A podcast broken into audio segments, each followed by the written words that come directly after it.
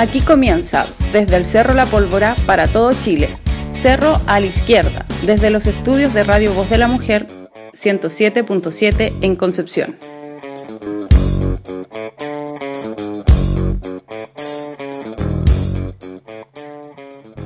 Pero muy buenas tardes, Cerro a la Izquierda en el aire, acá en 107.7 Radio Voz de la Mujer.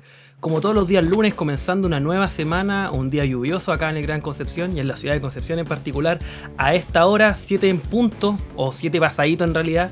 Bueno, como todas las semanas, Cerro a la Izquierda eh, a través de Radio Voz de la Mujer, también a través de Resumen, también a través de Radio Aucán en San Fernando, Radio Monte Águila Online en Monte Águila, Radio Valentín en Ranquelmo, Radio Esperanza de Quirihue y todas nuestras radios y nuestros medios aliados que retransmiten nuestro querido programa. A recordar también que estamos a través de nuestro Face Live, que estamos en vivo esta hora. Saludamos a la gente que se incorpora para que interactúe esta tarde con nosotros. El tema que tenemos el día de hoy es bastante interesante de reflexionar, de conversar.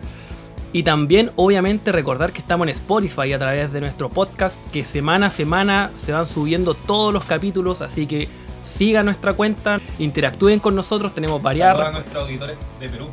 Saludos a nuestros auditores de Perú, de UK, de distintos lados. De hecho, nos dimos cuenta un análisis ahí que hicimos la semana pasada con nuestro DJ Jano y el equipo y nos dimos cuenta que tenemos bastante alcance internacional. Así que un abrazo y un saludo a toda la gente que nos, que nos pueda estar escuchando a través de este medio. Bueno, y obviamente saludo a quien me acompaña en esta tarde, como toda la semana, miembro estable de nuestro equipo, Angel. ¿Cómo estáis? Muy buenas tardes.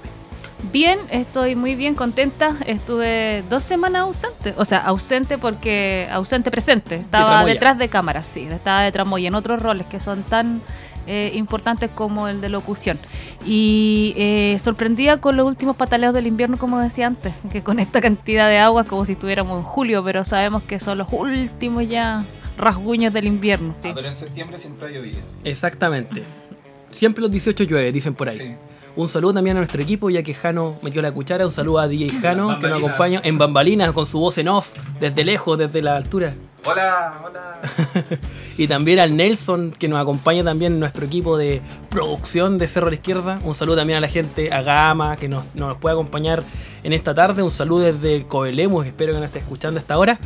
Y esta tarde nos convoca un tema interesantísimo de hablar, Angel, que tiene que ver con la re- resistencia social a la dictadura. Normalmente los enfoques del análisis de la dictadura tienden que ver mucho con violación de derechos humanos, con vulneración de derechos, pero nunca cuesta centrar el foco en los procesos de resistencia, cómo esta dictadura y el Estado, en este caso, eh, generó ciertas políticas, pero a su vez el pueblo organizado generó procesos de resistencia.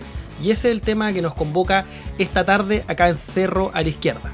Así que hecho esa introducción pequeña, vamos a una pequeña pausa musical y al regreso volvemos de lleno con el tema resistencia social en dictadura. Cerro a la Izquierda al aire.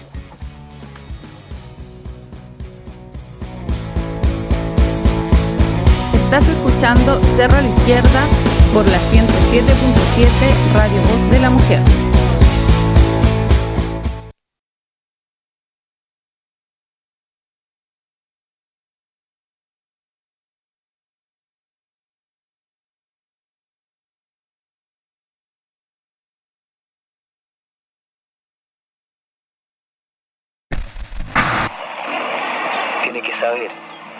Aquí en Chile se eligió un camino, un camino por el que pensamos llegar a ser libres.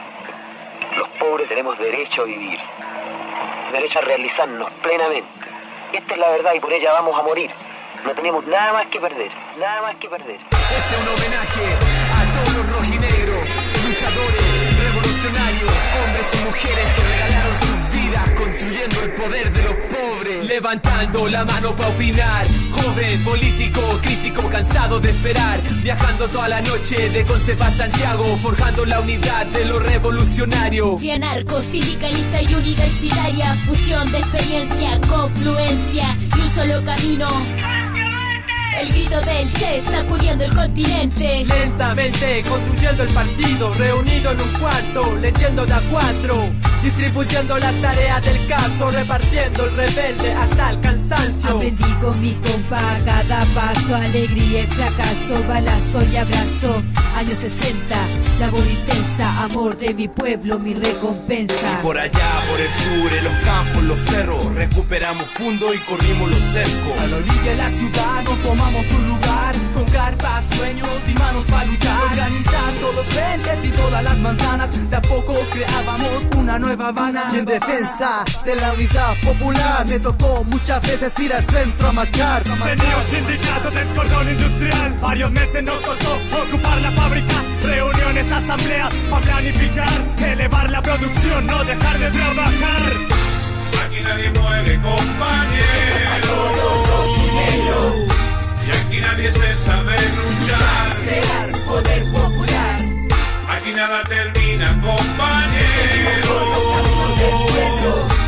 Aquí cada día es continuar. Las Fuerzas Armadas están unidas para luchar por la restauración del orden y de la institucionalidad. Era un minero en el norte y cuando vino el golpe los obreros resistimos defendiendo el cobre. Me fusilaron, nadie sabe dónde. Mis últimas palabras fueron ¡Vivan los trabajadores! Era un soldado infiltrado en la armada, sin dejar rastro, deserté esta mañana. Estuve atado en el estadio, fondeando en la bandera, cruzando la frontera en un camión de ganado. La tortura mató a mi compañero frente a mí. Yo me salvé de morir, casi a punto de parir. Me fui a vivir al norte, mi hija nació allí. Ella no conoce Chile ni se quiere venir. Organicé la resistencia, la clandestinidad. Toque de queda, pero rayábamos igual. Una R en un círculo, nuestro símbolo. Rompiendo el cerco represivo, ocultando mis vínculos. Y en la montaña centroamericana fue el guerrillero, rojo y negro, combatiendo papeles falsos y nueva identidad. Y fue el el que movió la visa para entrar. Y por acá los chanchos nos pisaban los talones, asaltos, recuperaciones y casi apagones. Hasta que nos pillaron yo caí en cana nueve años. Estuve en la pobla y estuve en la protesta. Mi misión AGP, barricada autodefensa. Y cocinando como a las dos de la tarde la olla común porque había mucha hambre.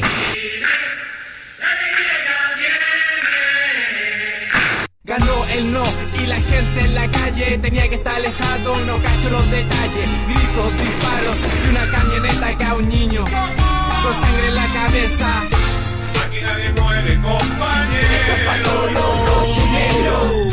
Y aquí nadie cesa de luchar. Crear poder popular.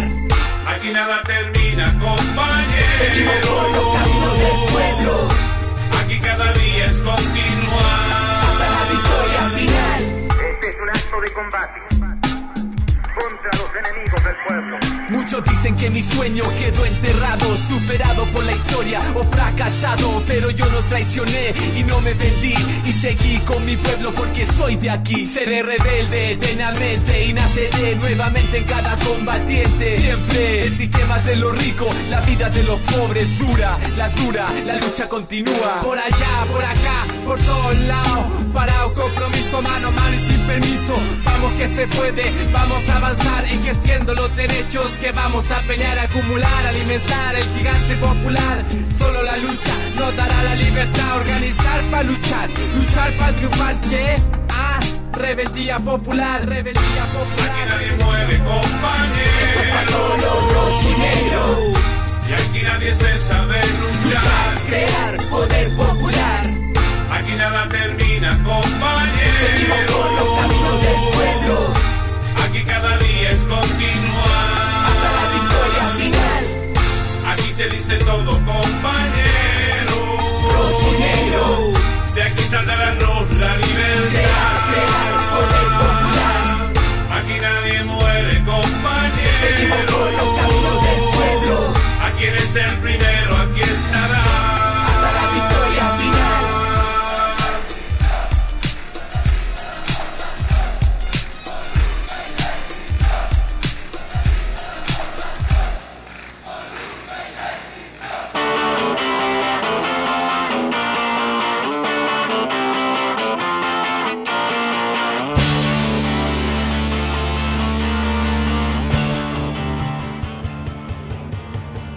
Volvemos acá a Cerro a la Izquierda en el 107.7 Radio Voz de la Mujer, como todos los días lunes, en un lunes, como decía anteriormente, lluvioso acá en Concepción.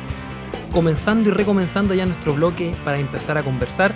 Saludamos a la gente que ya a esta hora está interactuando a través del Face Live. Evidentemente, con el paso del tiempo iremos comentando lo que nos vayan diciendo. Los invitamos a que comenten, a que conversemos, porque el día de hoy el debate de verdad va a estar muy, muy bueno y reflexivo.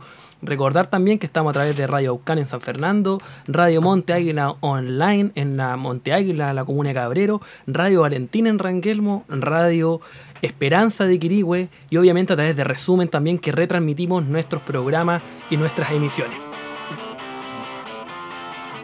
Y esta cortina indica claramente que entramos a discutir el, el día de hoy el tema que nos convoca esta tarde, resistencia social en dictadura. Angel, yo creo que para hacer una introducción al tema hay que transparentar una discusión que tuvimos en la, re- en la realización de nuestra pauta y que tiene que ver con cómo posicionamos a aquellos actores sociales, a aquellos luchadores sociales que dieron frente a la dictadura. Algunos fallecieron, otros fueron víctimas de tortura, otros desaparecieron. ¿Cómo los situamos? Héroes, luchadores sociales. Fue una discusión que se dio en el contexto de la pauta y yo creo que vale la pena transparentarlo y yo creo que vale la pena también discutirlo en esta tarde. Quizás no alargarnos tanto en el tiempo, pero sí para situarnos eh, desde dónde vamos a mirar el proceso de resistencia, desde Sí. el heroísmo o desde las luchas de los lo- perdón, luchadores sociales.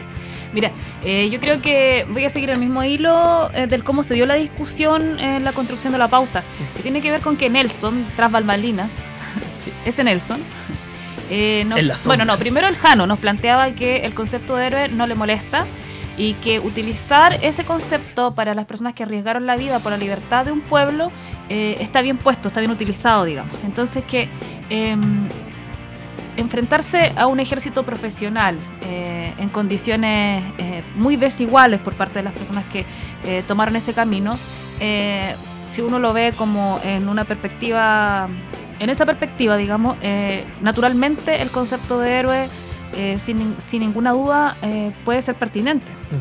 Pero eh, Nelson tras bambalinas, así la vamos Sí. a Nelson tras bambalinas, eh, dice... Maquineando, maquineando. Sí, dice eh, que él, él prefiere utilizar el concepto de luchador social, Sí. ya que el heroísmo... ¿qué- Eh, ¿Cuál Nelson fue? Yo, Nelson. Ah, fuiste yo- tú, yo- fuiste Nelson yo- locutor. Sí, Nelson Entonces tú locutor. puedes decir lo que tú maquineó, dijiste. Maquineó, de hecho hice lobby, eh, fui Ya. a la... ah, No, mentira. Básicamente, ¿por qué hablaba yo de luchador social? Porque para mí la figura del héroe tiende a endiosar muchas veces a ciertos actores o ciertos procesos. Colocaban, por ejemplo, el caso de Arturo Prat. Claro, pues, Arturo Prat es para algunos es un héroe, para mí no, en realidad, en mi concepto.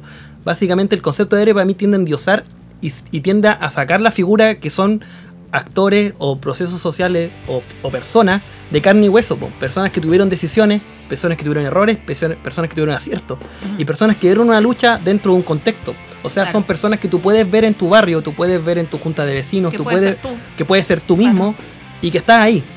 Entonces, esa era la discusión y yo lo llamaba eso más luchador social, más que llevarlo a la altura de héroe. Yo, yo em, decía que, eh, respondía a esto y decía que mi argumento era que em, hay que resaltar que estas personas eh, realizaban una acción heroica. O sea, en la práctica realizaban acciones heroicas. Eh, pero no me parecía, eh, o sea, que no me parecía que eso hubiera que ocultarlo de ninguna manera, pero tratarlos como luchadores sociales para que queden más cerca de uno mismo, como decíamos Claro. recién. Que cuando uno habla de un héroe, inmediatamente en el imaginario social, por la construcción de los medios y un montón de cosas, se te viene a la mente O'Higgins, Pratt, Pratt. incluso eh, personajes de películas de Hollywood Exacto. que están muy lejos, de alguna manera ya los alejaron de nuestra cotidianidad. En cambio, si uno dice que son luchadores sociales que realizaron acciones heroicas, eh, uno entiende que un luchador social es quien está luchando en un contexto determinado Claro. por sus propios derechos y por lo de los demás también, pero que están aquí ahora posicionados y que cada uno de nosotros tiene la responsabilidad de poder ser uno de ellos. Entonces, eso, esa fue la discusión que nosotros vimos en el fondo. Buena la vuelta de tuerca. De hecho, pensándolo bien, yo creo que sintetiza bastante bien la discusión. Llamamos, invitamos también a la gente que está en el Face Live a que pueda comentar esta discusión. Quizás lo vamos a comentar más adelante, pero estaría bueno que ustedes también lo comentaran. En resumidas cuentas, son luchadores sociales que realizaron acciones heroicas. Que así sería como la conclusión un Claro. poquito de esta discusión que Para tuvimos. nosotros. Para nosotros. Invitamos a la gente del Face Live, a la gente que está interactuando con nosotros esta hora, que también pueda posicionarse y también decirnos, para mí fue héroe por tal motivo, para mí luchador social por tal motivo, o creo que hubo Claro. otra opción. Tal Está cual. abierto el debate para poderlo conversar. Vamos directo al grano, Angel, y partamos un poquito conversando y contextualizando esta resistencia a la dictadura. Coloquémonos en el panorama histórico. Golpe de Estado en 1973, 11 de septiembre. Se genera a partir de ese proceso una serie de irrupciones militares y una serie de tropelías militares en distintas poblaciones, en distintos barrios de nuestro país. Y el mismo 11 se dieron ciertas instancias. Bueno, en la moneda se dio un proceso de resistencia, entre comillas, que duró aproximadamente 5 o 6 horas, que fue entre las tropas y posterior bombardeo a la moneda. Y obviamente también en los sectores periféricos de la ciudad de Santiago y obviamente en las grandes ciudades de nuestro país también. Sí, tal Ese, cual. ese es como un inicio un poquito para em- empezar la, la O sea, discusión. donde estamos ubicados ahora eh, es en ese momento en que uno se lo paran los pelos, cuando uno empieza a pensar que ese 11 de septiembre de 1973, cuando el país completo tiene una sensación de latencia absoluta, que uno, a pesar de que no lo vivió, puede comprenderlo cuando uno está en la postura de que eh, hay violación de derechos actualmente y todo. Entonces, eh, la sensación que uno le queda al escuchar audios, por ejemplo, de las radios que funcionaron en ese momento, Agricultura, Magallanes, eh, en los distintos bandos también, eh, también las grabaciones de, aquello, de aquellos momentos, las fotografías, uno le queda las- y también los relatos, por ejemplo, el relato de mi abuelo que estaba en el campo, sabían perfectamente que había una, había una sensación de latencia, que se venía algo que iba a marcar un antes y un después. Sí. Estaban todos muy nerviosos, con mucha ansiedad. Si uno lo lleva como a lo individuo, con, eh, con mucha angustia también.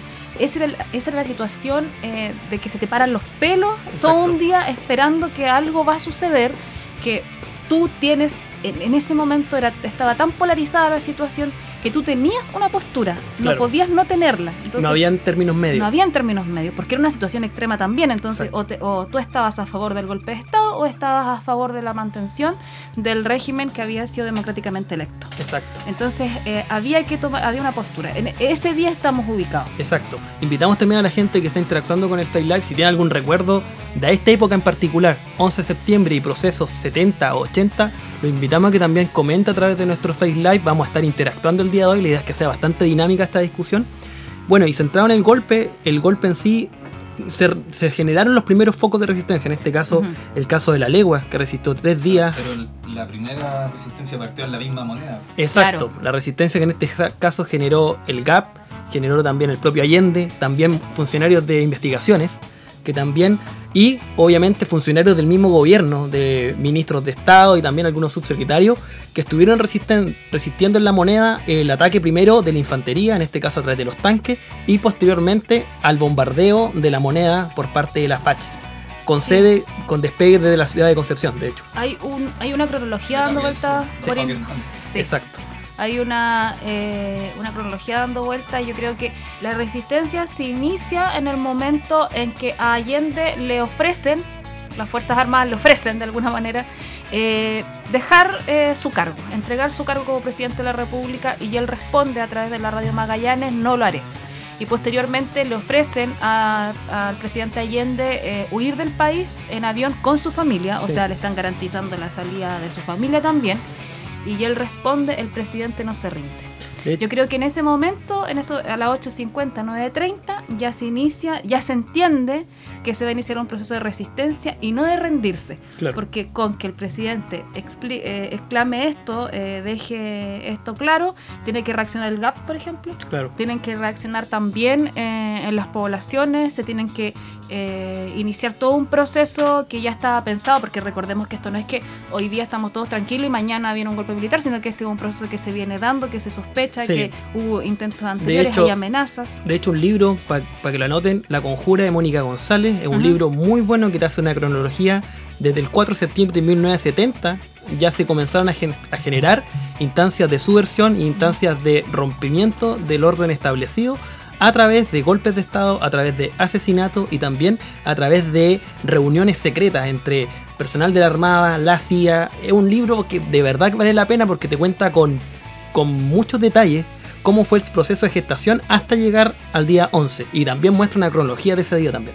Mónica González La Conjura, es un libro bastante interesante. La reciente ganadora del Premio Nacional. Exactamente, recientemente Premio Nacional de Periodismo, vale la pena leerlo también a raíz de justamente este contexto. La Conjura de Mónica González. Los invitamos a que lo puedan buscar, lo puedan eh, o comprar o ver por internet, yo creo que debe estar. Eh, bueno, por otro lado, qué bueno que toca el tema del Allende no rendirse. Recordemos las figuras de los golpes de Estado en Latinoamérica, normalmente operaban la figura del presidente exiliado, del presidente Sí. que tomaba el avión y se iba. Sí. En este caso, eh, Allende no tomó esa opción y ahí se generó, como tú dices, el proceso de resistencia que se dio en la moneda a través de los GAP, a través de los funcionarios de investigaciones, a través de los ministros, subsecretarios y allegados a Allende y el propio Allende, y posteriormente a través de infantería y también de los Hawker Hunter, bombardearon la moneda en este caso, y ahí tenemos un segundo momento que tiene que ver cuando Allende toma la decisión de suicidarse y la resistencia que se da en las poblaciones. En este caso, el caso de la legua, que resistió aproximadamente tres días los embates, en este caso de, fuerzas eh, de carabineros y militares que trataron de ingresar a la población. Y esto fue un contexto también, recordar la, la resistencia que se dio en algunos cordones industriales también, Sí. donde se aglomeraron trabajadores a generar esta resistencia que era bastante escasa, o sea, era- no tenían mucho armamento, no estaban preparados y lamentablemente el golpe los pilló eh, en la pampa, como dicen algunos. Claro. En la legua, perdón, eh, había coincidió que en ese momento dentro de la población había mucha presencia de, de- de militantes del MIR y del Partido Socialista. Pero no fue solamente eso, fueron los mismos pobladores los que estaban totalmente comprometidos con el proceso de cambio que se estaba viviendo en el país, quienes eh, decidieron enfrentarse al ejército profesional de un país y aguantar tres días defendiendo su población hasta el punto que incluso se analizó realizar un bombardeo por la Fuerza Aérea para acabar ya con ese foco de que no había sido no había podido dominarse en Santiago. Bueno, de hecho, qué bueno que toca el tema, Jano, del bombardeo. La figura del bombardeo también era una figura psicológica. Sí. O sea, era básicamente hasta dónde podemos llegar con tal de derrocar, con tal de romper una, un tema. Bombardearon la moneda, bombardearon Tomás Moro también. Sí, pues es, es que cuando tú ya te enfrentas a que se bombardea con artillería pesada, con aviones, con tanques, se rodea la moneda, eh, le hacen un hueco, se empieza a quemar, tienen que extinguir el fuego horas más tarde. Tú, el, mensaje que estás entregando que no hay límite, pues, o sea, el Palacio de Gobierno, supuestamente, o sea, es así, donde se aloja de cierta manera la administración del país La misión de la República de la ahí. República, claro, de la República. Y también ahí hay una serie de simbolismos que, que, que también dejan entrever esto, sino cómo son las fuerzas que están luchando ahí. Pues, por ejemplo, con qué arma se dispara Salvador Allende, con una K-47 que le regaló Fidel Castro. Exacto. O cuando Que ahora se es trofeo de guerra, de hecho está perdida, no está extraviada, no se sabe dónde Claro. está. O por ejemplo el último acto que realiza al despedirse de toda la gente, cuando se despide de su secretario y le entrega el acta de la independencia. Sí, que después. bueno, cuenta tú mejor. No, dale, dale. dale. No, que después el final, lamentablemente, un militar, cuando se da cuenta, cuando salen de la moneda, en este caso Emilia Contreras, la payita, sale la moneda con, la, con el acta, le quita el papel un militar y ella le ruega que no lo rompa porque el acta de la independencia y lo rompe y lo quema en frente de ella. Básicamente, eso fue lo que pasó con el acta. Un Y- simbolismo también. También. lo Un simbol- pasando. un hecho, simbolismo también. Para allá íbamos, porque el nivel de ignorancia, porque ellos estaban supuestamente salvando a este país de lo terrible que era el marxismo y todo ese discurso que tenían instalado y, y todo esto, ¿cierto? Pero termina quemando el acta de la independencia. Y lo que también lleno de simbolismo, porque en el fondo lo que se pierde de cierta manera es la autonomía y la independencia en esta en, en todos estos años de dictadura militar. Y, lo, y podemos discutir también si todavía la hemos recuperado de alguna manera. Pero eh, también tiene que ver con eso. Y también el nivel de ignorancia con el que van a gobernar o con lo que van a... em, con lo que van a eh, llevar adelante toda esta administración del Estado los militares. Exacto. Avancemos un poquito en el Sí. tiempo, avancemos un poquito en el, cr- en el eje cronológico. Vámonos a, a las posiciones, en este caso, del MIR, por ejemplo. Sí. El MIR tomó la decisión de no asilarse. Cosa que sí hicieron los partidos de la Unidad Popular principal, en este caso el Partido Socialista, el Partido Comunista, que incentivó a que sus militantes, los, en este caso las altas jerarcas de la Unidad Popular, llámese ministros, llámese presidentes de partidos, secretarios generales, se asilaran en ciertas embajadas para poder salir del país. El MIR, en una discusión política interna, tomó la decisión de no asilarse y compartir con el pueblo, en este caso, el pueblo entre comillas en resistencia, el proceso de resistencia, valga la redundancia, a la dictadura. Esta decisión igual marca un precedente, porque también tiene que ver con la hazaña con que después la dictadura eh, acomete contra el MIRPO. Claro.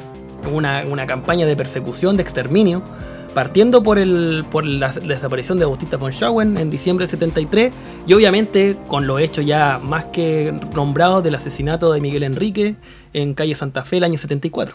Claro. Eh, bueno, hay que siempre hay que referirse al MIR, sobre todo si estáis sentado en Concepción, ¿cierto? Exacto. sí. Pareciera una- chauvinismo, pero no lo es. No lo es. Eh, es, es la realidad nomás. Tan- claro, tanto, pero siempre es un chauvinismo Sí. que, que se quiere tener. Claro. Y mm, bueno, eh, como tú lo planteas, esta posición del MIR también viene a, yo creo que alinearse con la posición que también de cierta manera desliza que hay que tener Allende, que es no Sí. rendirse, que es como co- es coherente.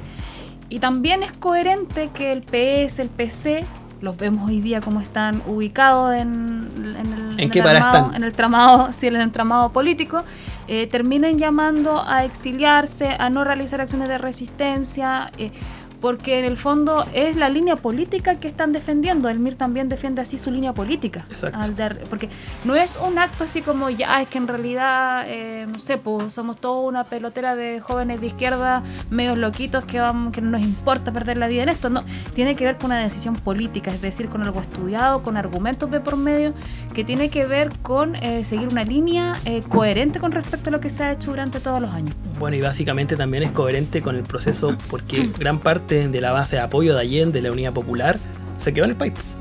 Pobladores, dirigentes, etcétera, se quedaron en el país y tuvieron que mamarse las 17 años de dictadura. Claro que sí.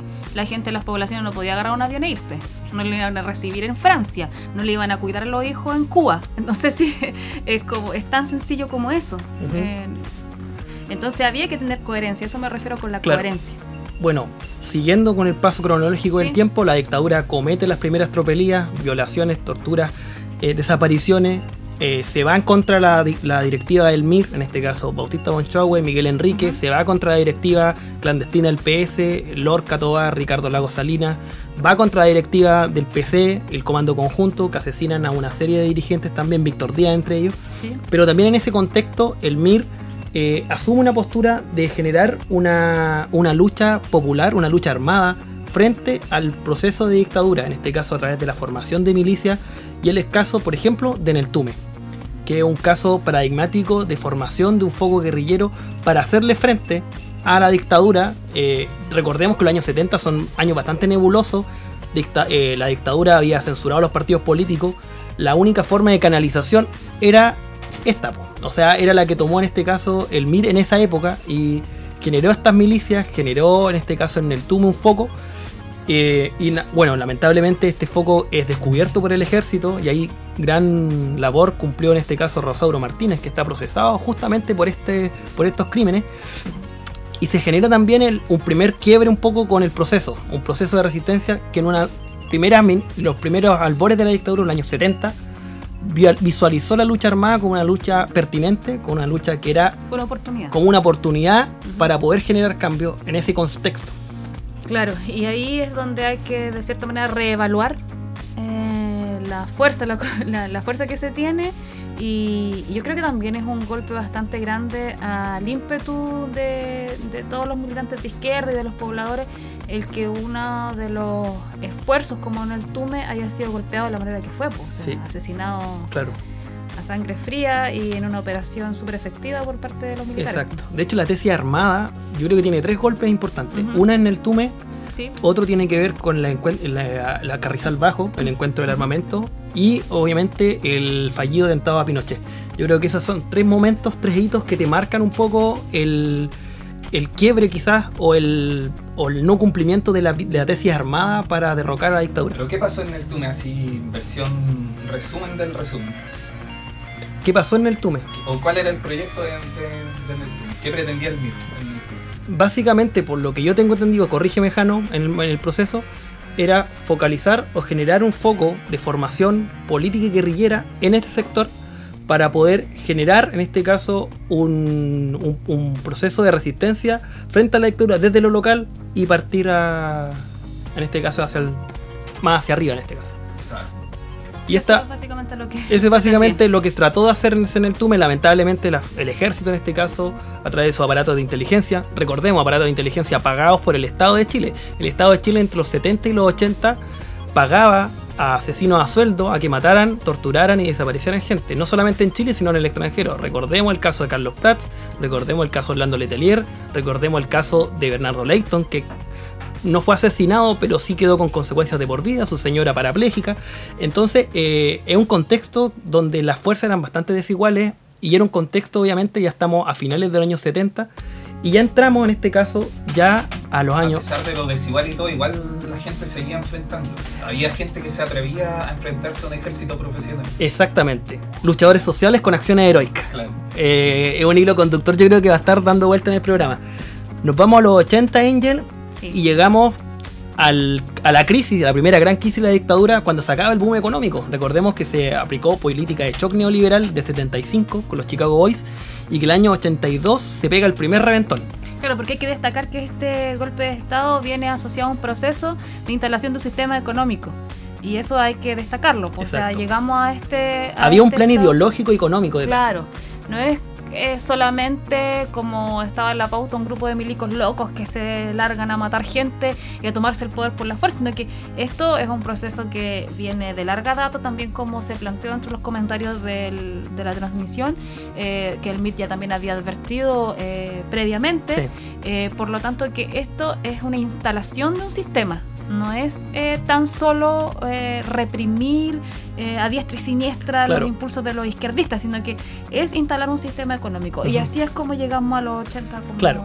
Bueno, y para instalar el sistema económico eh, necesitamos amasar la, la población para Exacto. que no le ponga resistencia. Claro. A El le metemos miedo. el dispositivo del terror y el dispositivo del miedo para imponer un sistema. Buena acotación que hacía Nelson respecto a la violación de derechos humanos como un dispositivo de terror y de miedo. Tenemos que tener avanzada esta gente para poder generar los cambios.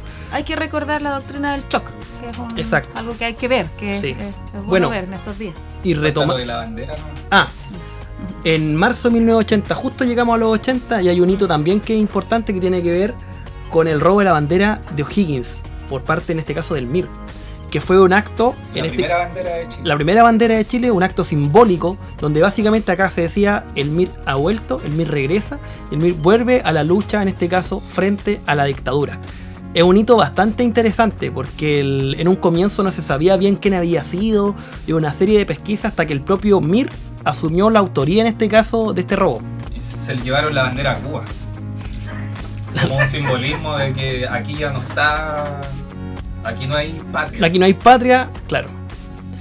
Angel, te veo revisando los Sí. comentarios. Sería bueno que los Octubre leyéramos. Rojo nos dice, hoy en Chile estamos en una dictadura empresarial que está dedicada a saquear el país, coimeando políticos corruptos y protegidas por los pacos y los traidores cobardes de las Fuerzas Armadas. Estamos de acuerdo con eso. Sí. Eh, Idem. Sí. Gamaliel nos manda un saludo. Saludos, Gamaliel. Saludos, Y Gama. Guardianes del Bosque dice: En este momento estamos gobernados por los civiles que fueron cómplices directos de la dictadura del criminal asesino. Vende patria de Pinochet y está coronado por la constitución corrupta que tiene Chile. Sí, pues recorre- recordemos que todavía somos eh, guiados por esa carta constitucional. Pero la última Eh, firma es de Ricardo Lago, ¿ah?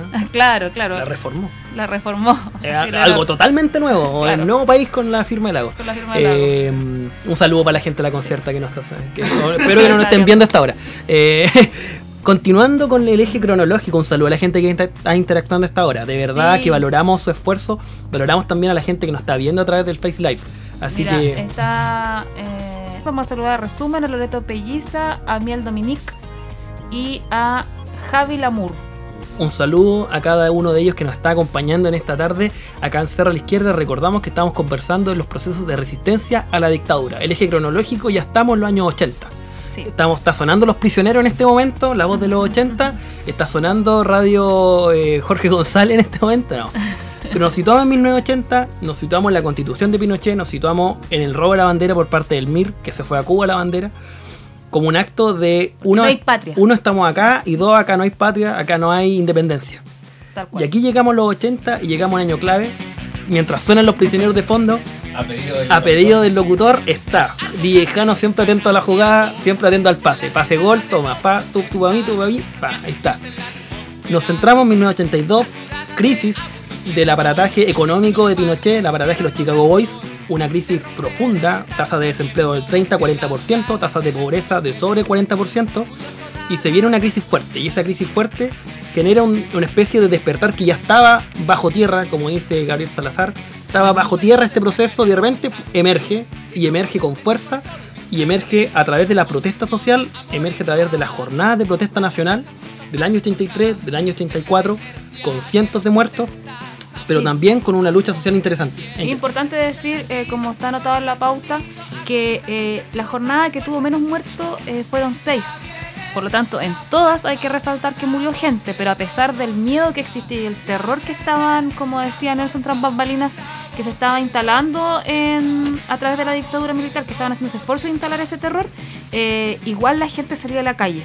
Y hay que rescatar eh, esos actos, esos, esas acciones heroicas Acciones Sí, heroicas, esas son acciones luchadores heroicas. sociales con acciones heroicas. luchadores sociales con quedar acción dando vuelta. heroica. La gente que estaba en la calle, que sabía que tenía una posibilidad muy cierta de Estaban morir, los milicos en la que calle. estaban los milicos en la calle, no, Con no- armas. no son los guanacos, no, sin desmerecer la actualidad, pero no Sí, son los guanacos. No son los guanacos, son hay- fuerzas militares con traje de combate, con fusiles. Claro, y hay seis muertos en la protesta que hay menos muertos. Entonces tú tenías una posibilidad cierta de perder la vida, pero aún así, en la situación en la que te encuentras, te mueve a salir a la calle.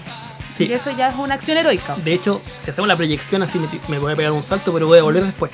Si hacemos la proyección al año 90 y a la tesis de la transición y todo eso, el- se cae el mito de que la- los partidos políticos, la alianza política, la concertación, el pacto con la derecha fueron los que de- derribaron la dictadura. Lo que derribó la dictadura en realidad fue este inicio, estas protestas sociales, este despertar de las poblaciones, este despertar de la sociedad frente a las tropelías, frente al ejercicio de poder que genera la dictadura. Claro, y después tienen que realizar este acuerdo y todo eso que tú acabas de nombrar como alguna salida a la situación que les estaba viniendo encima. O sea, la gente ya no daba más, estaba dispuesta a hacer muchas cosas, como por ejemplo arriesgar su vida.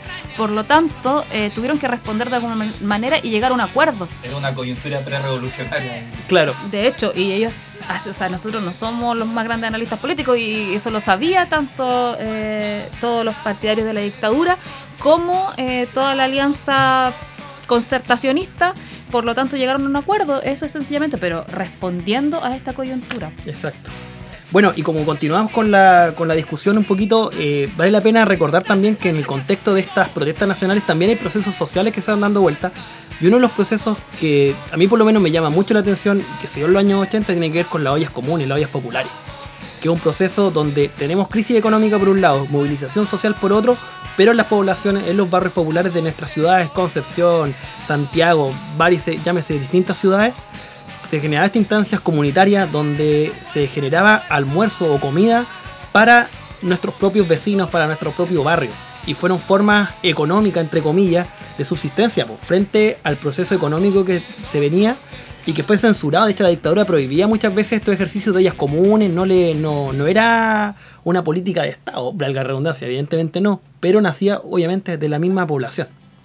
Es un fenómeno que igual se ha investigado en los años 80, se investigó un poco, ahora recién se está retomando un poco esa, ese bagaje, sobre todo con la economía de subsistencia, pero yo creo que es un hecho igual importante ese, porque va de la mano, tiene movilización social por un lado, crisis de la dictadura económica y procesos de ollas comunes, procesos de, de agruparse, de agruparnos en un colectivo. No sé. Claro, y también de agruparse de formas que no parecieran tan peligrosas para la dictadura, digamos que estaba eh, penado, condenado, estaba en riesgo eh, si es que tú te agrupabas, o sea, tan solo con conversar en grupos en las esquinas ya estabas poniendo un poco en riesgo, eh, te estabas poniendo un poco en riesgo. Por lo tanto, esto de las ollas comunes que sale de cierta manera en un contexto de, em, de crisis económica, viene a responder a una necesidad eh, o sea, da la impresión que está respondiendo solamente a una necesidad muy eh, operativa, pero en el fondo también está dando la oportunidad de agruparse, como dice el Nelson, para poder eh, come- comenzar a encontrarse, porque hasta ese momento yo creo que está la gente muy encerrada en sus casas, Exacto. muertas de miedo.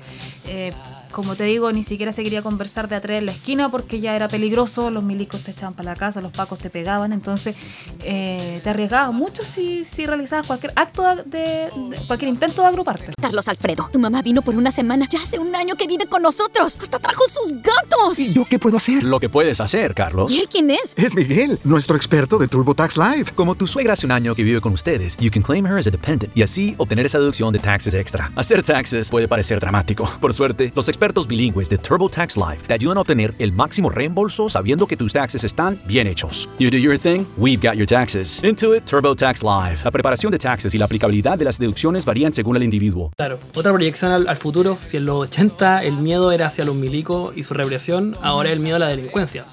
Argumento para encerrarnos en las casas.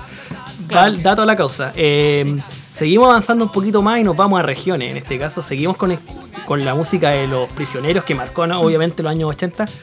Y llegamos a un hecho que en regiones marcó también un proceso interesante que tiene que ver con el puntarenazo. Pinochet va a Punta Arenas, va a una visita oficial, en este caso el año 84, si mal no recuerdo, o antes. Pero en los años 80 también va a Punta Arenas a hacer una visita oficial y es recibido con una rechifla y con una movilización y una protesta por parte de habitantes, vecinos, dirigentes de Punta Arenas en torno a la violación de derechos humanos, a la dictadura en sí, a la apertura democrática. Obviamente fueron duramente reprimidos. El 84. 84. 26 de febrero del 84. 26 de febrero de 1984, como les decía el contexto, Pinochet va a Punta Arenas a un acto oficial, es abuchado por la gente, La gente le da la espalda. La todo gente- el público se gira y le da la le espalda da la- mientras él habla. mientras él habla no lo toman en cuenta, le dan la espalda en este caso, y fue un primer acto, porque era un acto público, llamemos, Lleno estamos de cámaras. lleno de cámaras, llamemos lleno de aparataje de seguridad de Pinochet, lleno de milico, y que la gente haya tomado esa posición igual habla de una valentía, porque estamos hablando de 1984, estamos en plena dictadura, no hay a tipos de, de plebiscito, no hay nada, estamos en dictadura dura, milicos en la calle y todo eso. Y este hecho también te marcó un antes y un después porque te marca el hecho de que no le tenemos tan... Pese a que tengáis tu arma, no te tenemos miedo. O no tenemos tanto miedo como lo piensan. Claro. Yo creo que ese es como el mensaje que queda dando vuelta. De hecho, hay un documental en los 80, No me amenaces, que no me acuerdo lo realizaron en este momento, pero que habla justamente del contexto de fines de los 80 con respecto a la amenaza de Pinochet al orden. Eh, otro tema importante en el ámbito universitario, ya avanzando un poquito más, un poquito más, no tanto en, en- en el eje temporal, y nos vamos en este caso a las primeras formas de democratización universitaria y también a las primeras resistencias desde el campo estudiantil. En este caso, recordemos el movimiento que hubo en la Universidad de Chile a raíz de la rectoría de Federici, que intentaba eh, imponer una nueva lógica en el sistema universitario y que era el embrión de lo que iba a ser el nuevo sistema, en este caso universitario, que Pinochet pretendía imponer en el resto de las universidades, valga a la redundancia, tradicionales. Y una movilización bastante activa, una movilización que finalmente logra su cometido porque Federici no lleva a cabo el plan y es destituido como rector. Pero también hubo una serie de, mm, también de violaciones, en este caso de maltratos.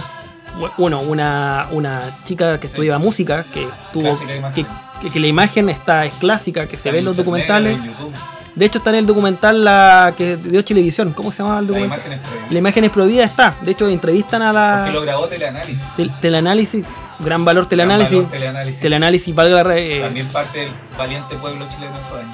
periodismo social. Periodismo que no, no era 60 minutos, recordemos, 60 minutos, 60 mentiras también. Sí, pues. Que tenía una forma de informar y en este caso análisis era la información dura, la información concreta y que llegaba, no como en Chile había censura, se tenía que ir afuera, pues se exportaba y que a Chile después recién llegó como forma de documental. Llegaba como VHS que se pirateaba, se pasaba casa a casa o se exhibía en, en iglesias o en lugares más seguros. Es como la lógica, por ejemplo, de las canciones de Silvio, que se pasaban en cassette, sigue pasando de mano en mano porque también estaba censurado. Eh, volvemos al, al hecho. La imagen del disparo, ¿no? Terminaste La imagen del disparo, que es eh, de verdad que es muy fuerte, es un disparo que te demuestra un poco en la cabeza. en la cabeza del estudiante y que te muestra la represión que hubo para que contra los estudiantes, valga redundancia, en la Universidad de Chile. Este proceso también se vio acá en Concepción. Recordemos cuando la FEC comienza su proceso de rearticulación. Como bien decía Nelson, hubieron asesinatos, hubieron también, eh, vi- en este caso, represión muy fuerte. Recordemos, hay una foto, eh, no, no épica, pero una foto histórica donde aparece el rector delegado en esa época, Guillermo Cléricus, rodeado de carabineros, rodeado de fuerza policial, recorriendo la universidad cuando la universidad le intervino justamente carabineros, violando la autonomía. Bueno, ahora ya, ya parece que es chamuyo ese tema porque normalmente entran, pero en esa época la autonomía universitaria todavía pesaba. Fue la primera federación eh, democrática en Chile.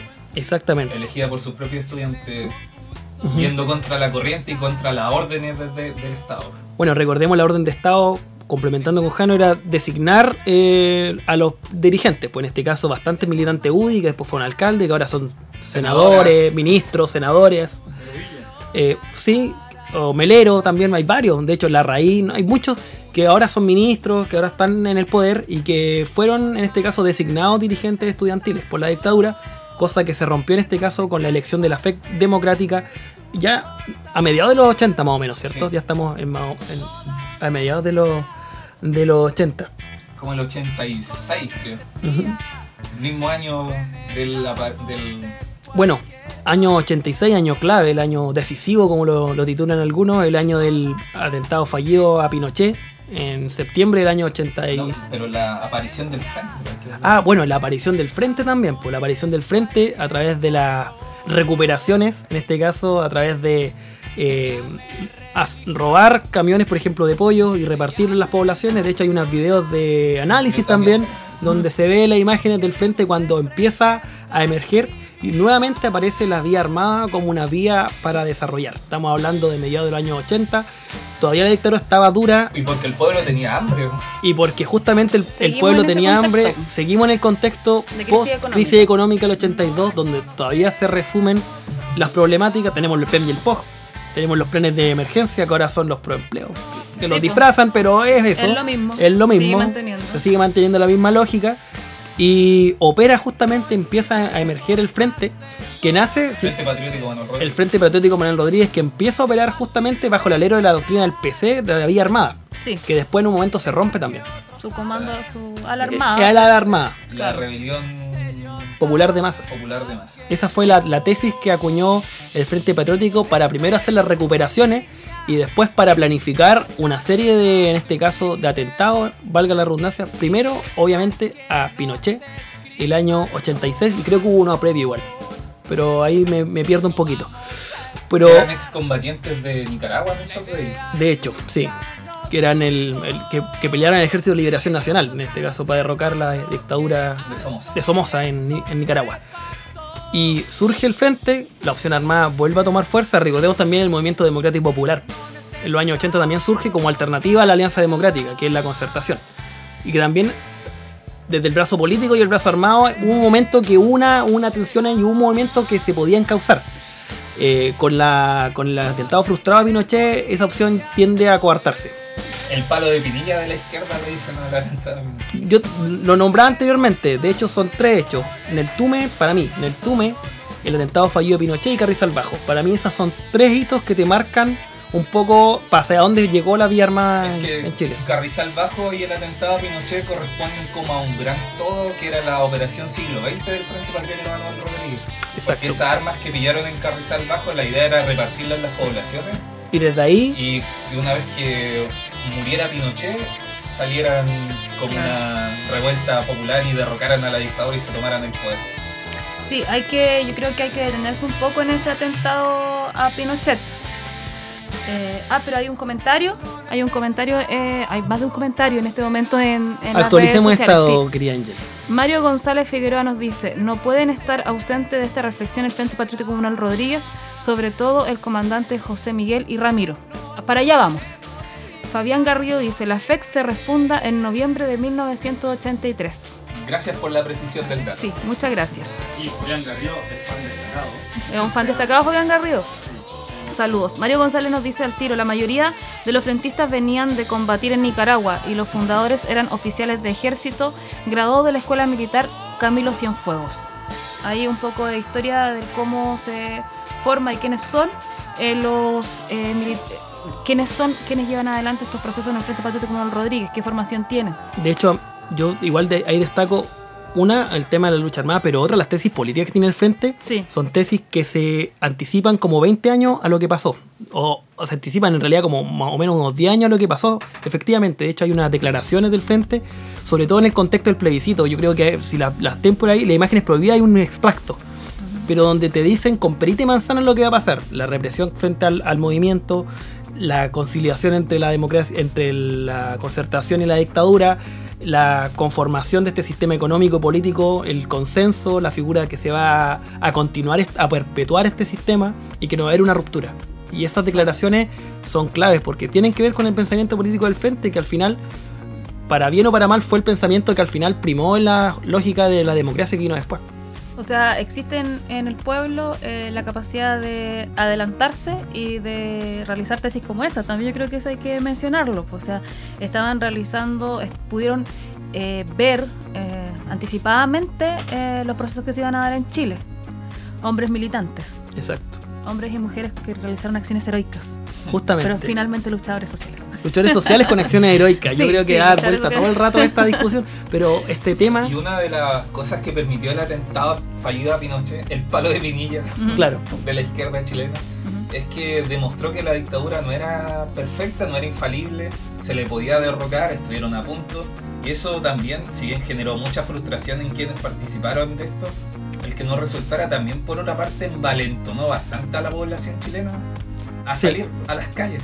sí, y, a y a mostrar su descontento frente al propio Pinochet. Recordemos, aquí también lo tenemos consignado, cuando se crea la, la comuna de Cerro Navia, antigua comuna de Barrancas que agrupaba Cerro Navia, Pudahuel y no me acuerdo, y San Ramón, creo que eran, eran tres comunas. Cuando Pudahuel se llamaba Barrancas, Barrancas. como cantaba Jorge González. Exactamente, era una comuna bastante grande que Pinochet dividió. Y una de las comunas que se crearon a partir de esa división fue Cerro Navia, donde en Cerro Navia también se le hizo, bueno, en este caso fue más, un poco más alto que el Punta Arenazo, porque acá no pudo entrar, de hecho lo agarraron a piedrazo la comitiva de Pinochet. En ese caso, el, A un mes antes del plebiscito. un mes antes del plebiscito, bueno, La recordé. gente no, no permitió que Pinochet entrara a su población, a su comuna, a sus poblaciones, y lo repelió a piedrazos. Piedras contra balas, hasta de los helicópteros militares estaban disparando para abajo para contener esta inesperada explosión de descontento social. Exactamente. Y de valentía, por cierto. Sí, pues hay que recordar, yo creo que con respecto al atentado de Pinochet, que hoy día está en Chile hace, desde el 20 de agosto, hace menos de un mes, el comandante Ramiro. Sí. Eh, aunque lo tengan muy callado los medios de comunicación de masa, eso es súper importante decirlo porque eh, no se están respetando ciertas condiciones que puso Brasil. El que toma la decisión es No, de alguien hecho- como Bolsonaro. De hecho, la, la extradición ya es media trucha. Sí.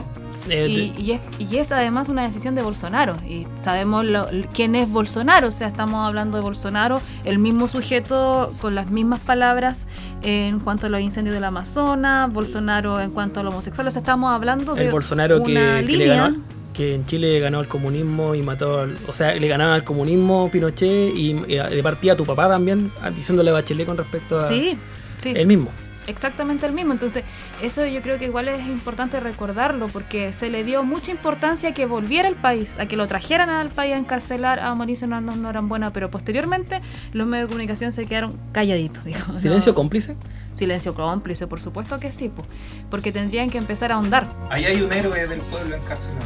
Claro que sí, por eso es que eh, lo estoy diciendo. Allá iba, porque está ahí, está en la cárcel, está eh, siendo sometido a todas las vejaciones que se, que se ve sometido a cualquier persona en una cárcel, pero como una historia de más de una acción heroica, más de una acción de resistencia. Entonces, eh, creo que hay que recordar eso. Creo que está ahí, está ahí, Estoy usted lo seguro puede ir a ver. que- Que de aquí al menos 50 años va a haber algún, por lo menos un pasaje que se va a llamar Mauricio Hernández Norambuena en Chile.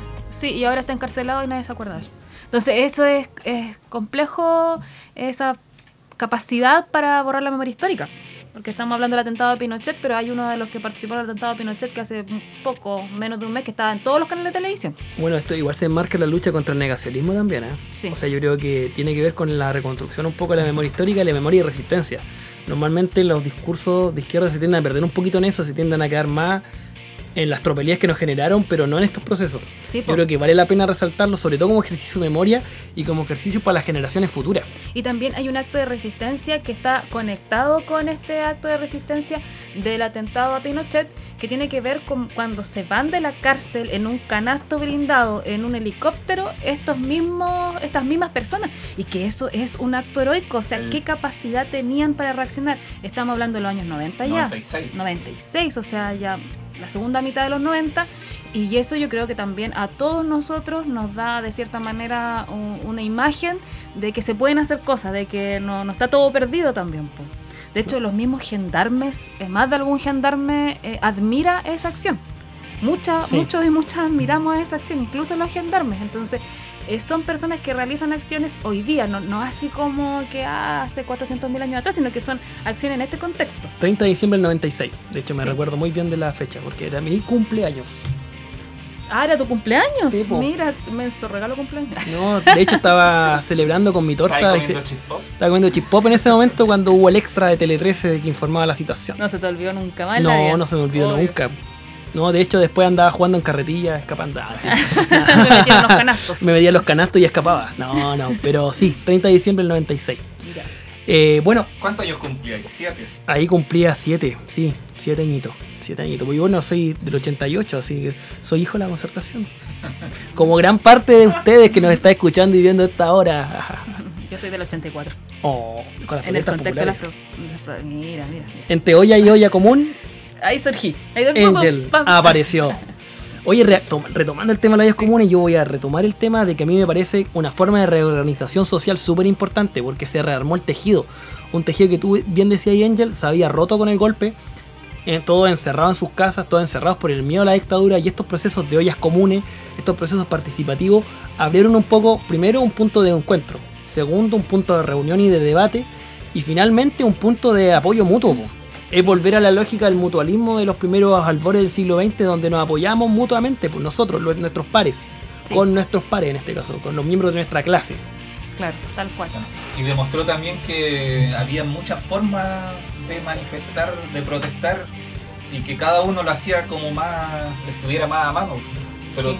todo el pueblo se manifestaba. Sí. Eh, yo creo que eh, esas acciones eh, evidenciaban, como decíamos antes, voy a repetir, pero evidenciaba la necesidad de organización. que eh, antes de la dictadura militar, cívico-militar, eh, estaba permitida y había una costumbre de hacerlo. Luego nos encerramos en las casas y posteriormente, al- en el rigor de, de la necesidad, o sea, hambre, básicamente, eh, vuelves a, a reaccionar como ya lo habías aprendido, porque estaba aprendido. Exacto. Estaba aprendido a organizarse. Y todavía no lo hemos olvidado. No lo hemos olvidado. Sí, tal cual.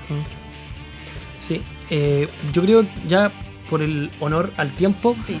eh, podríamos ir haciendo el cierre como, como conclusiones o reflexiones finales del, del proceso. Yo creo que vale la pena hacer como un redondeo de ideas. No sé si Angel quieres partir tú. Eh, sí, quiero volver sobre eh, lo que ha sido transversal en esta conversación, luchadores sociales eh, con acciones heroicas. Eh, nosotros, más allá de que Mauricio Norambuena está encarcelado, la semana pasada estábamos acá, por ejemplo, con la señora Esther, y no recuerdo el nombre de la otra compañera.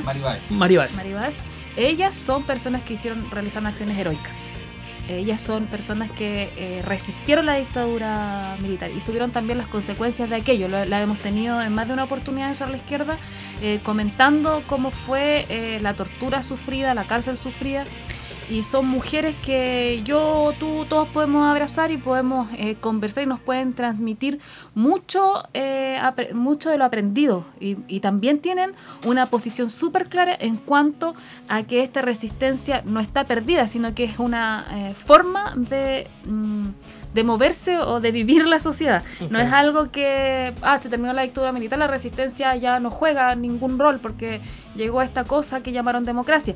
Pero eh, a lo que voy es que estos luchadores sociales con- que realizan acciones heroicas están en todas partes. Incluso nosotros tenemos abuelos en nuestras casas, los papás de nosotros, de cierta manera, de cualquier forma, algunos resistieron a través de la música, que ahí también hay un, todo un tema que resistieron a través de la música Claro. los- todo lo que trajo la dictadura militar y otros también la resistieron eh, pudiéndose organizar eh, otros eh, organizar eh, me refiero a organizar eh, socialmente Exacto. otros también políticamente y, y esos luchadores sociales están en todas partes y nosotros que quizás eh, vivimos de cierta manera una, la memoria histórica de ese proceso, también podemos sentarnos a conversar con esos luchadores sociales que realizan acciones heroicas.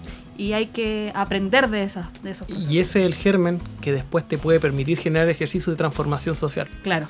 O sea, no nos podemos quedar con que nos pasaron máquina y nos quedamos ahí y lloramos y nos vamos al bar a, a beber las penas. A tomar Sino una cerveza a tomar una cerveza y conversar.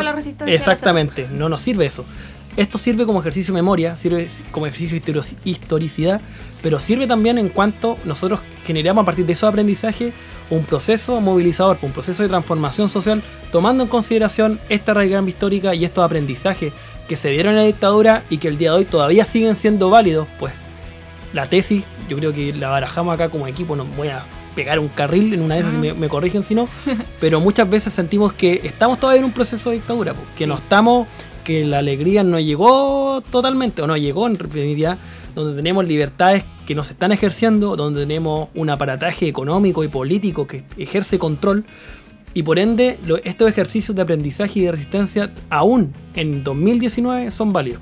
Sí, eh, claro, eh, yo entiendo que tú estás proponiendo que de cierta manera eh, seguimos en dictadura, entendiendo que seguimos viviendo la estructura, el modelo social y económico, ¿cierto? Exacto. Porque claro, hay puntos que no son de comparación, así concluíamos la discusión en, en cuando construíamos la pauta.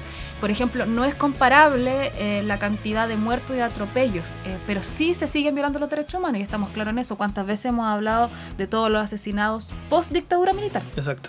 Entonces, eh, a pesar de que no se pueden comparar en cuanto a número, a intensidad, a formas, A brutalidad. a brutalidad, Y al terror que tiene la gente en la calle también. Claro, al tipo de terror que tiene la gente en la calle, porque también hay que rescatar lo que decía el Nelson. Ahora estamos todos encerrados por miedo a la delincuencia, que es otra forma de. De un otro, por terror. la- la figura de un otro. Los milicos se fueron a, a sus cuarteles y cada vez que pueden salen. Claro.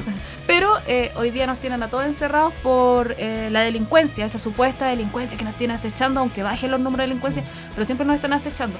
Entonces, eh, eh, lo que concluíamos de cierta manera es que nuestro trabajo y, nues- y la, gen- y nuestro trabajo como generaciones de generaciones posteriores es eh, retomar ese camino, como decía, ese germen Sí. de resistencia, retomar ese camino de transformación, eh, que fue truncado, pero que no, eh, no fue muerto definitivamente.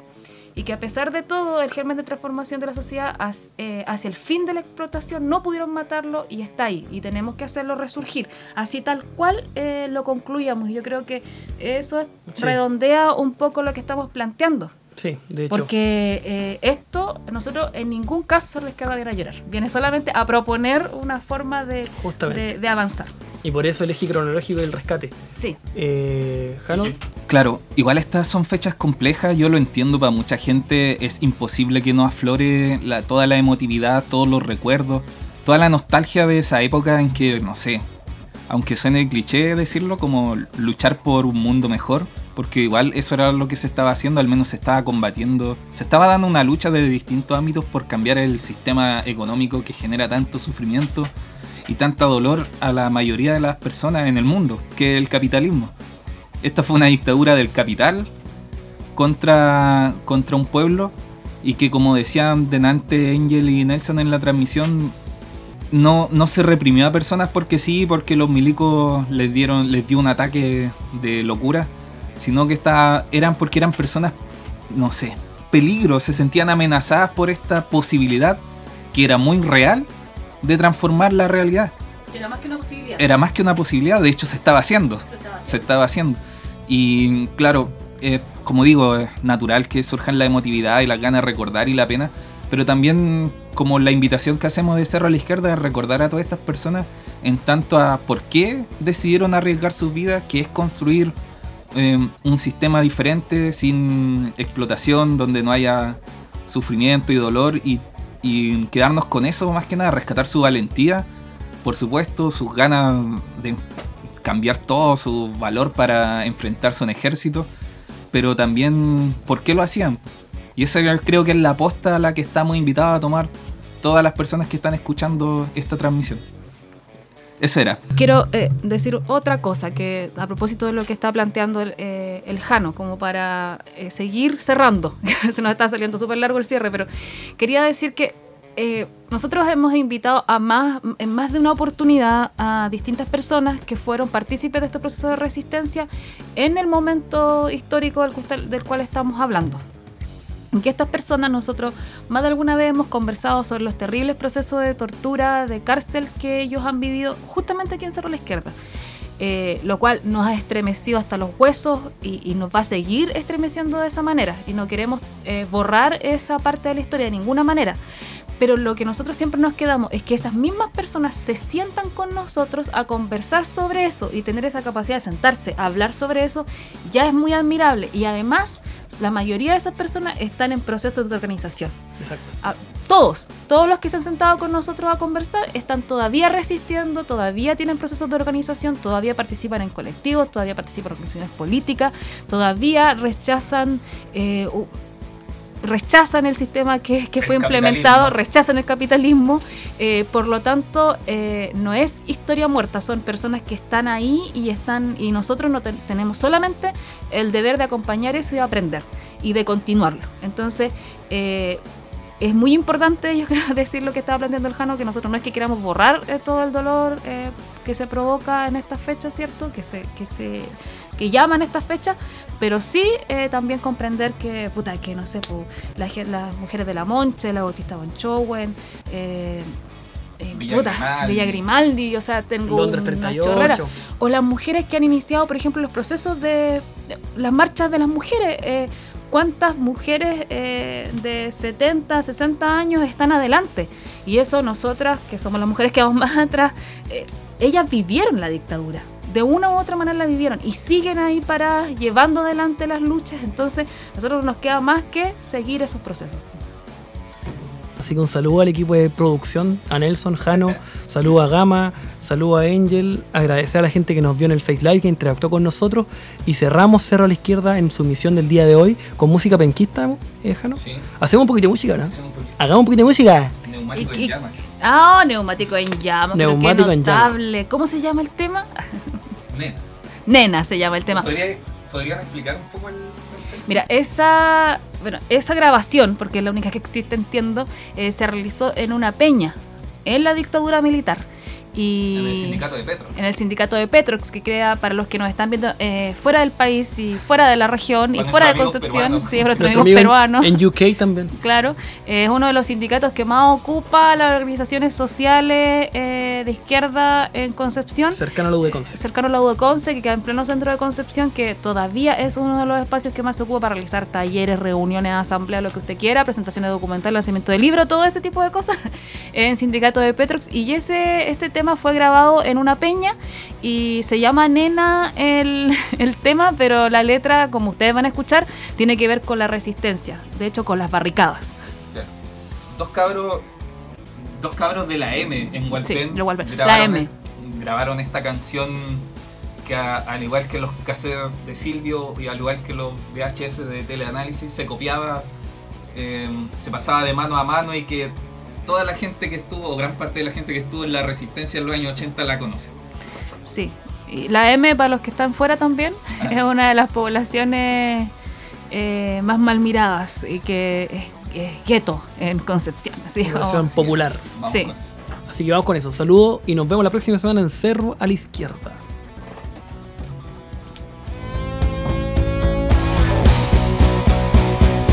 Estás escuchando Cerro a la Izquierda por la 107.7 Radio Voz de la Mujer.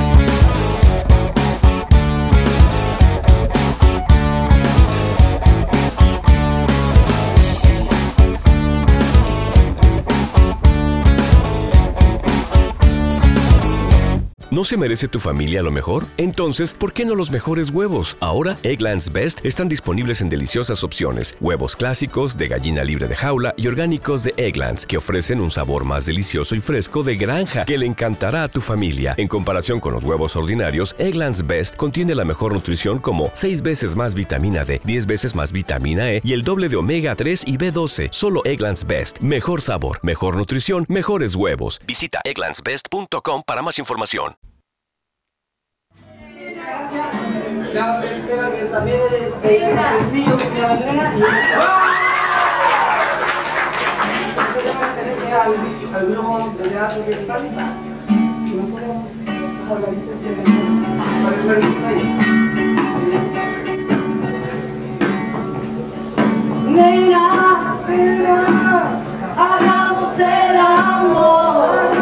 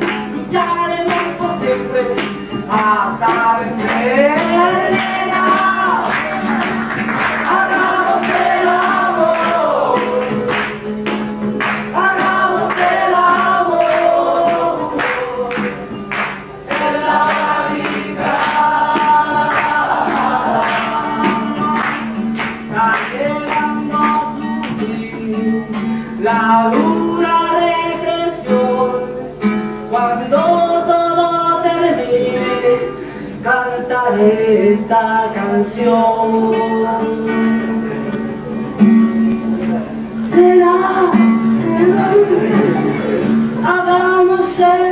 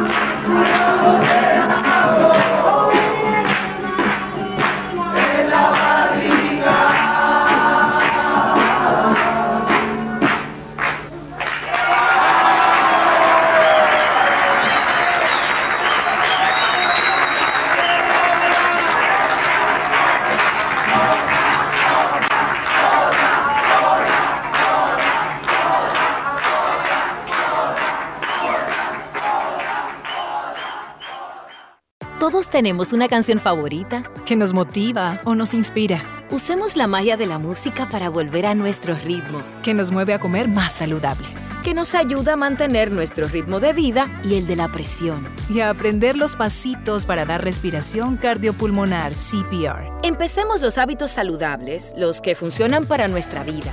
La American Heart Association está aquí para darnos la mano. Vuelve a tu ritmo. heart.org, diagonal ritmo.